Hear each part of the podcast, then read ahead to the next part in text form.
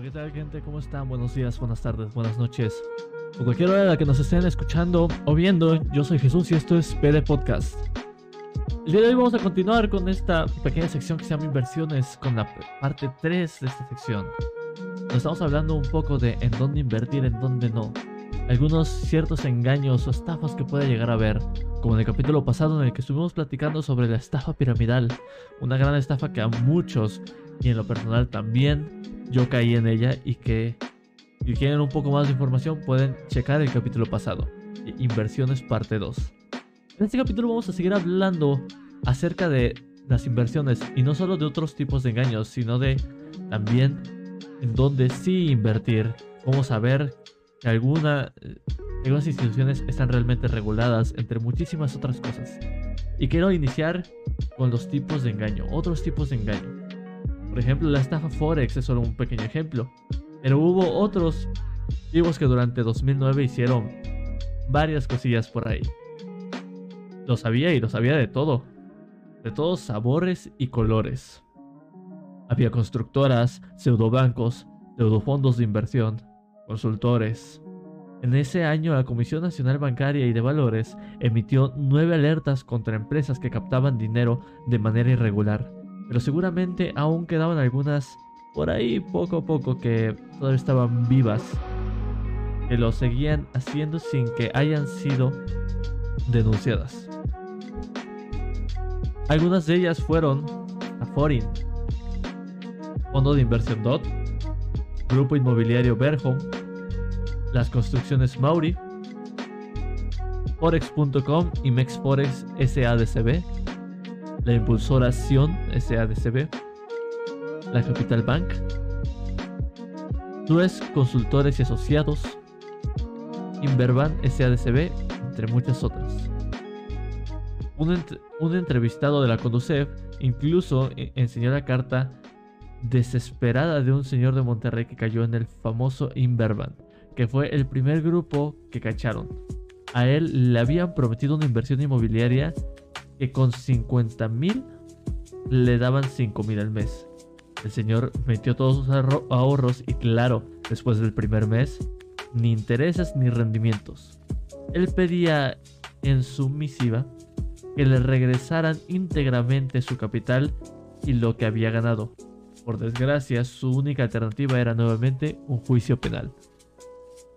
Después de tanto susto, entonces, realmente, ¿a dónde y hay que entrarle.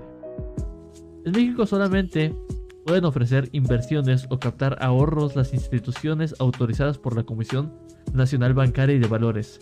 En extranjeras pueden solicitar autorización para tener una filial acá. Los que no tienen este papelito, nacionales o no, actúan de manera ilegal y se llaman de captación irregular. ¿Por qué es importante la regulación? Primero porque si el dinero se esfuma mágicamente o el tipo que, ofreció la inversión, la Comisión Nacional Bancaria y de Valores puede intervenir, pero si no, eres tú contra el mundo. En el escenario menos peor, si la institución está regulada en su país de origen, puedes ir hasta allá y demandarla ante sus tribunales. Y no está regulada ni aquí ni allá, como las empresas online que ofrecen inversiones en Forex, que es un mercado que absolutamente nadie supervisa, aunque les juren y perjuren en sus sitios web que la Reserva Federal estadounidense lo hace en Estados Unidos, son puras habas. Será casi imposible que recuperes el dinero si es que algo sucede.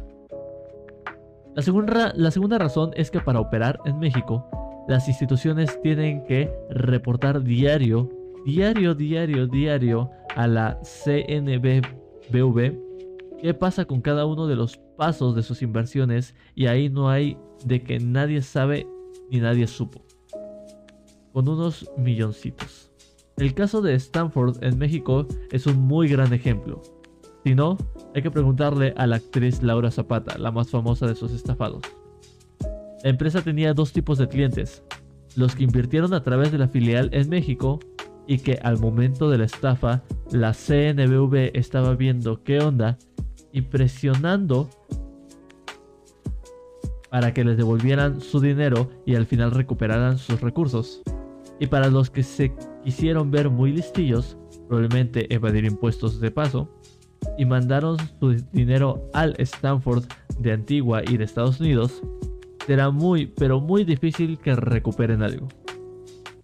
El tema terminó con órdenes de aprehensión contra David Miguel Nanes Schnitzer, que era el director, y contra ocho ejecutivos y promotores de la empresa. Además, en julio de 2019, le revocaron la autorización a Stanford Fondos para distribuir acciones de sociedades e inversión en el país. Evidentemente, cada quien, cada quien sus inversiones. Pero si es un plan a largo plazo o al que vas a meterle bastante dinero, en México debe haber muchos esquemas similares en sí estén regulados. Te den buenos rendimientos y te dejen dormir con la tranquilidad de que tu patrimonio no terminará en una cuenta escondida en las Islas Caimán, financiando las piñas coladas de alguno que otro estafador. Y realmente, ¿cómo sé si una institución está regulada?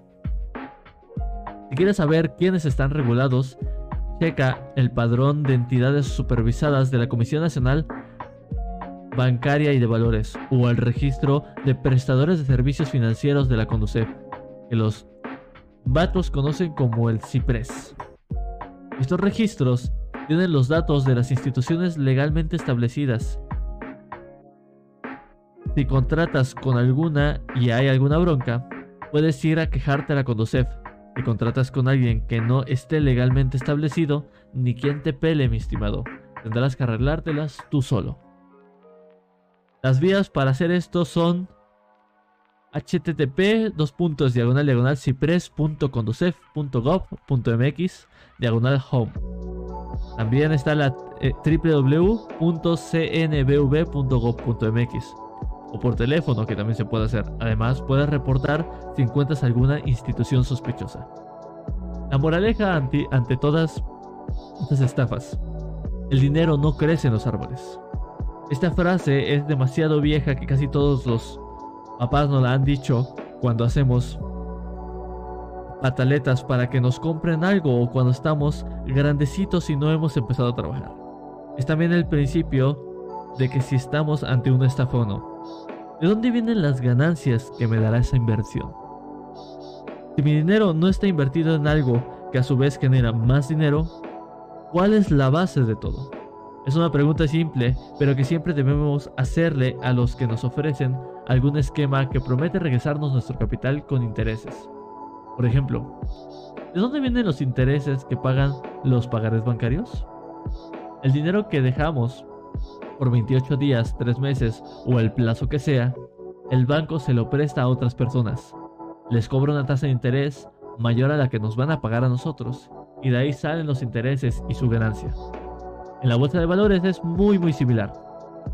El dinero que se invierte, las empresas lo utilizan para proyectos productivos y cuando tienen buenos resultados con esos proyectos y hacen dinero, aumentan el valor de nuestra inversión y por el contrario meten la pata o no le atinaron al negocio, mala tarde, baja el precio de las acciones.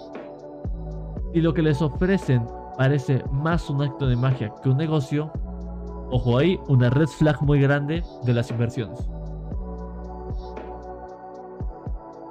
Hablemos un poquito de lo que es la, la bolsa de valores explicada con bolitas y palitos.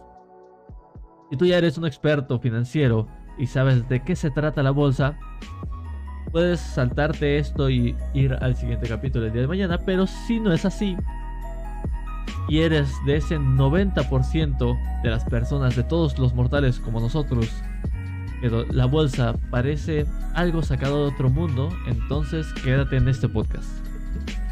En las noticias oímos que la bolsa para acá, que la bolsa para allá, que sube, que baja, pero fuera del muy bello edificio, con una bolsa con espejos en Paseo de la Reforma, la imagen de pantallitas de números y traders arrancándose los pocos cabellos que tienen, que les para la mayoría es un misterio cómo funciona realmente la bolsa de valores.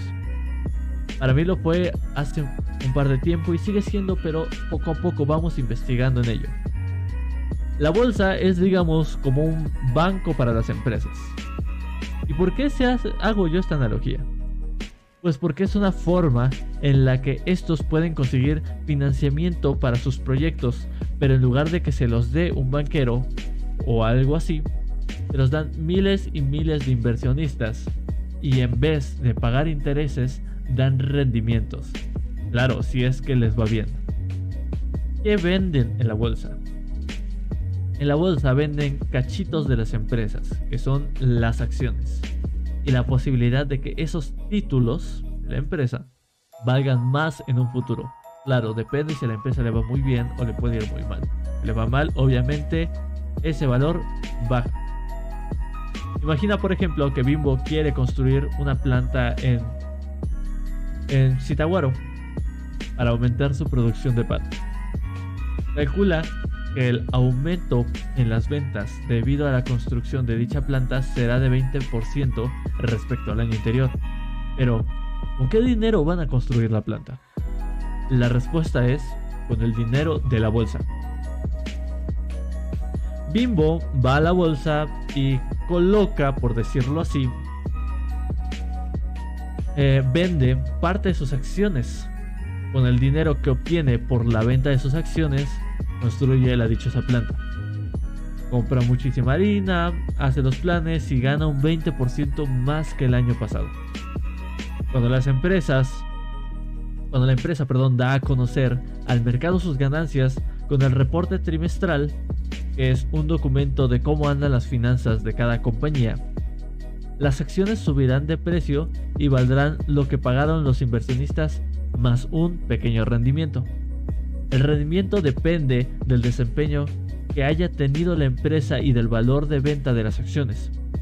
Si la planta no hubiera dado los resultados esperados en términos de ventas, no hubieran podido construirla en el tiempo planeado. La hubieran construido un ciclón o su competencia les hubiera ganado mercado. La acción podría bajar de precio, por lo tanto. Otro factor es lo que el público espera de las empresas es decir, las expectativas de las empresas. Cuando se cree que les va a ir muy muy bien, los inversionistas se anticipan, compran acciones de dicha compañía. La demanda de las acciones aumenta y por tanto su precio se eleva. A eso se le puede llamar como inflar el precio de. En cambio, cuando se conocen datos de que podría tener ciertas bronquillas por ahí la empresa, los inversionistas buscan deshacerse de las acciones y como todo el mundo vende los precios, obviamente el valor cae. Acá, lo que aumentó fue la oferta. Por eso la bolsa es parte del mercado de renta variable. No hay una ganancia garantizada. El precio inicial puede subir o bajar. Pero ahora bien, también en las noticias de la mañana mencionan que subió o bajó el índice de precios y cotizaciones, es el IPS, de la Bolsa Mexicana de Valores. ¿Y eso realmente qué es? Pues bueno, todas las bolsas de valores del mundo tienen un indicador líder. El IPC es el nuestro. En Estados Unidos es el Dow Jones Industrial Average. En Inglaterra, el FTSE. En Japón, el Nikkei. En Francia, el CAC 40. En España, el IBEX. En Brasil, el Bovespa. Y así nos podríamos echar todo el, todo, todo, todo el podcast. Estos indicadores son una muestra de las acciones de las empresas que más se venden y compran en cada bolsa. La variación de este indicador depende de los cambios de los precios de dichas acciones. El IPC, por ejemplo, está compuesto por las 35 compañías pueden ir cambiando en el año dependiendo de qué tanto negocien sus títulos. Algunos nombres que les pueden sonar son América Móvil, que es Telcel, Axtel, Bimbo, Temex, FEMSA, que es la compañía que hace Coca-Cola, y la que hace Oxxo. Compartamos que es el Banco de las Microfinanzas, Grupo Modelo, Grupo México, es el Grupo de Cobre, o Electra. en una jornada les va muy bien a la mayoría de las acciones de estas empresas, entonces el IPC sube y es un mal día y los precios bajan. Por lo tanto, el índice también. En las noticias, los aumentos o disminuciones de los puntos del IPC nos los dan en porcentajes. No era tan complicado como pensabas, ¿verdad? Ahora lo interesante, ¿qué formas hay para entrarle? ¿Qué, por ciento son bastantes? La primera vez que, que pasó una situación como estas, en una inversión en bolsa hace ya bastante tiempo, una chica se, imaginó que esto era para hacerse millonaria. Pero no, en ese momento solo tenía un pequeño fondito de inversión esa chica. De hecho, como estaba esa chica entre los 20, ella dijo que era una pequeña capitalista. Pero más allá de contarles esta pequeña historia del título, vamos a ver desde dónde se puede entrar. Hay que iniciar desde decir una entrada de inversión sin nada de monto de entrada. Algunas operadoras o casas de bolsa ofrecen la facilidad de entrar a sus fondos de inversión y comprar acciones con la mitad con la cantidad que quieras, pero te cobran una comisión de entre 25 y 30 pesos mensuales o 180 pesos anuales.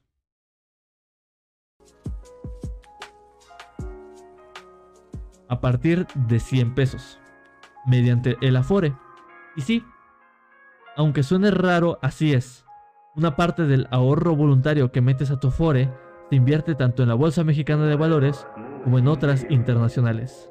La Bolsa de Nueva York, la Bolsa de Brasil, Inglaterra, Japón, Alemania, entre muchas otras. El porcentaje que se destina a estos instrumentos depende del Afore en la que estés pero en todo caso tiene por ley un máximo de 30%. Y eso si eres menor de 26 años. Si quieres saber más sobre en qué invierten las Afores, quédate porque hablaremos de eso en otros capítulos. Es a partir de 100 pesos porque es el mínimo que los bancos aceptan como depósito, pero en la ley es a partir de un peso. El ahorro voluntario de la Afore pueden ser para cuando tengas 65 años, pero también lo puedes sacar cada 2 o 6 meses, dependiendo de las políticas de tu Afore. Pero ojo, si lo vas a sacar antes de ser adulto en plenitud, no lo hagas deducible de impuestos. A partir de 5 mil pesos. Ser estudiante tiene muchísimas ventajas pagar menos en los museos.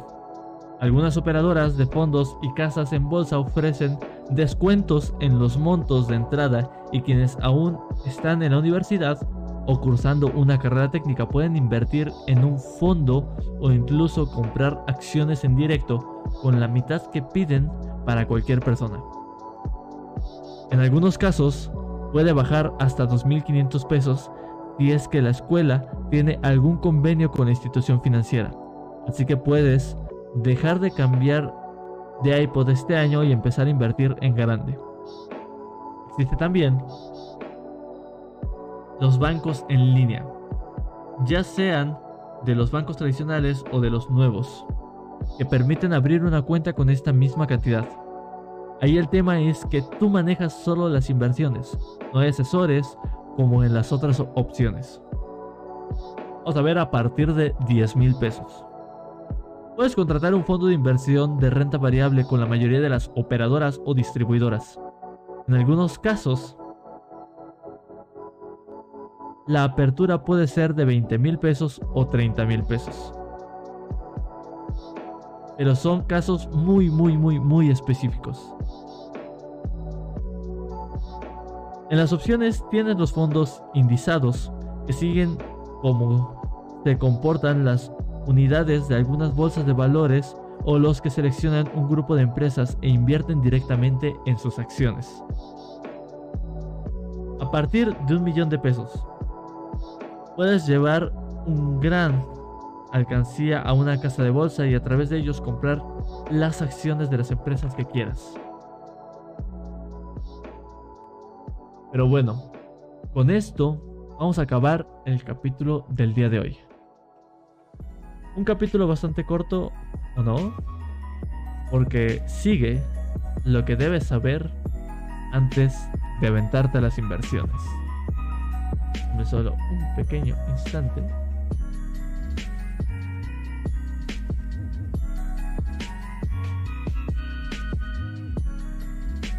En la vida me he encontrado con tal cantidad de descalabrados, con inversiones en bolsas, que no me extraña que se perciba como una inversión muy riesgosa.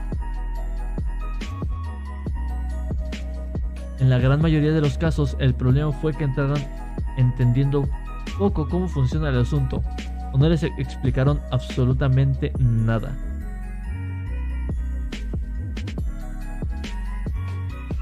Al abrir una inversión nos cuentan de sus bondades, pero casi nadie nos platica que en la bolsa no ganaremos todo el tiempo.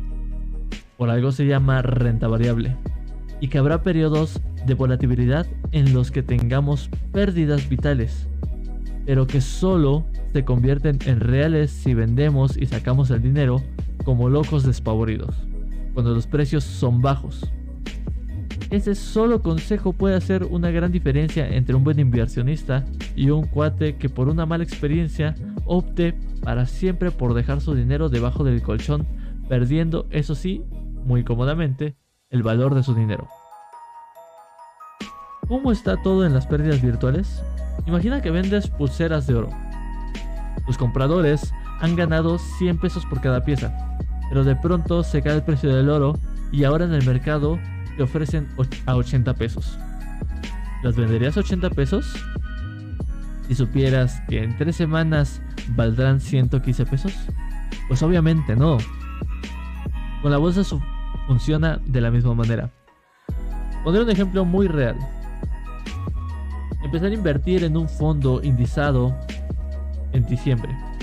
En febrero se, se cayó a 25 mil bueno, se inició con 27.000 unidades. En febrero cayó a 25.000 unidades por la crisis. Si se hubiera vendido en ese momento, se habría perdido un 7.4% de la inversión.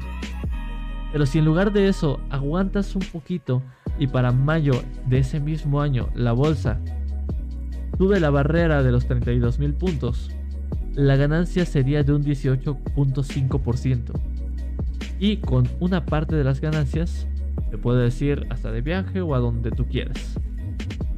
La misma historia se puede repetir hacia muchos, muchos, muchos ejemplos. En, ciertas ocasiones, dice el libro, Pequeño Cerdo Capitalista, tuve una entrevista con Lely Gramley, un hombre que había sido gobernador de la Reserva Federal de Estados Unidos con Carter. Y lo que él comentaba a los pequeños inversionistas durante la crisis era básicamente estarse quietos, porque a veces tomamos decisiones que a la larga no tienen sentido. Su punto era, respira hondo y profundo, piensa en la razón por la que tomaste esas decisiones de inversión. Si los motivos y las metas no han cambiado, deja ese portafolio en paz hasta nuevo aviso, porque las crisis van y vienen. Se lo tomaba con mucha filosofía Alguien tan influyente en la economía de un país debe saber de qué está hablando.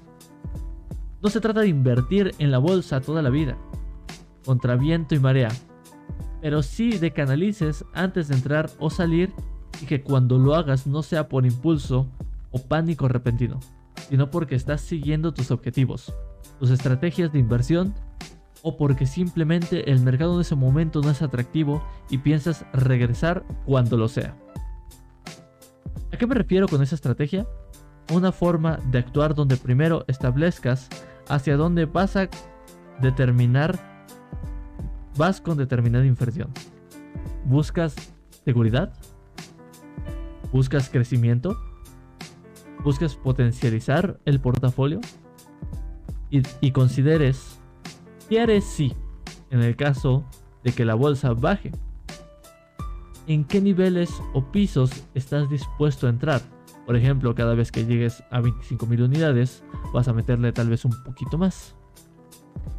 ¿Quieres gestionar tu fondo y sacar las ganancias cuando lo generes para luego reinvertirlas o simplemente vas a dejar el dinero invirtiendo a muy largo plazo? Antes de andar de Ave María, dame puntería y rascándole a la bolsa o incluso antes de escuchar a los asesores, que siempre es muy, muy bueno escucharlos, hay que fijarse en una estrategia con pisos y objetivos y actuar de acuerdo a esa estrategia. De verdad siempre es más importante responderte, ¿para qué estoy invirtiendo? Depende muchísimo de eso y preguntarse cuánto gané hoy.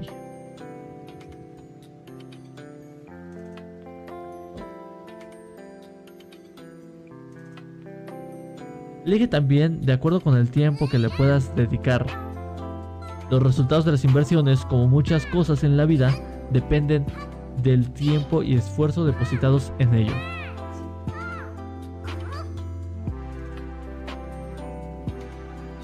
Claro que se puede hacer mucho dinero en la bolsa, pero eso puede implicar que tengas que estar revisando a diario tus inversiones.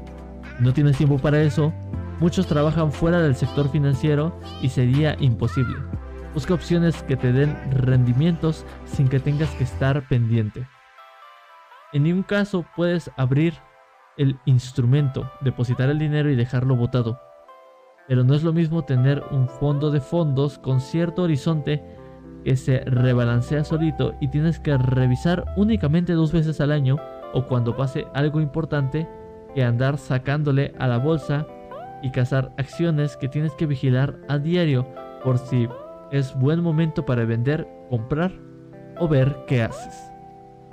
Los expertos dicen que una buena forma de amortiguar los movimientos del mercado es promediar, es decir, siempre destinar un monto constante, aunque no sea grande, a la bolsa.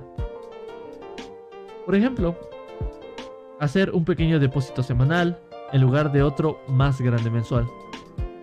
El punto de esta técnica es que si en una de las fechas la bolsa está cara, no todo te salió así y cuando está más barato o cayó, no te pierdes la ganga.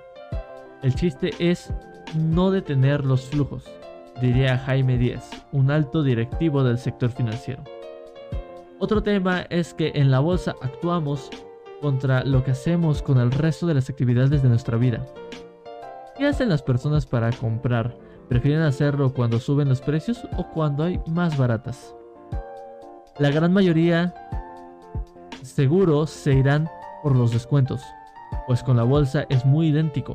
Cuando los precios caen es justo cuando hay que comprar. Es muy chistoso, muchos se animan a entrar en el mercado accionario cuando todo va bien y va subiendo. O sea, compran caro y como es muy volátil, luego cae de nuevo el, valor y se sienten defraudados, pero en realidad es cuestión de timing. Lo que sí es necesario es tener muchísima paciencia. ¿Te parece más a comprar un abrigo cuando ya se acabó el invierno? Porque puedes obtener un superprecio, pero te tienes que esperar a usarlo o a sacar el dinero hasta, la hasta el próximo año. La bolsa en el largo plazo siempre tiende a subir, pero largo plazo no son seis meses ni un año. Así que si compraste caro no es el fin del mundo, pero tendrás que esperar muchísimo más tiempo para ver ganancias. Hay una idea que Iván González, un financiero especialista en riesgos, que se quedó en la mente muy grabada dijo que el peor momento para invertir es cuando escuchas en las noticias que algo ganó 40% en los últimos 12 meses. Porque ese 40% ya lo ganó alguien más y tú de eso no agarraste absolutamente nada.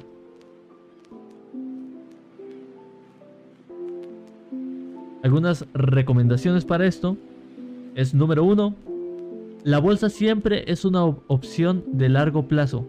Y si le vas a entrar, tiene que ser con dinero que no vayas a usar y que no vayas a tocar en un periodo de 3 a 5 años y que no vayas a necesitar ni para emergencias. Ese dinero tiene que estar en algo muchísimo más seguro.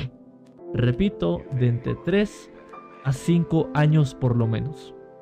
Número 2. Primero piensa en la meta y luego en el instrumento. Si necesitas el dinero pronto, la bolsa no es la opción adecuada. Platica con tu asesor acerca de tus planes que él dará lo mejor en términos financieros para poder invertir. No metas a la bolsa dinero que no te puedas dar el lujo de arriesgar, como el enganche de tu casa o la colegiatura de tus hijos, entre muchos otros. Es para aumentar tus ingresos, pero tampoco es magia absoluta y puedes perderlo absolutamente todo.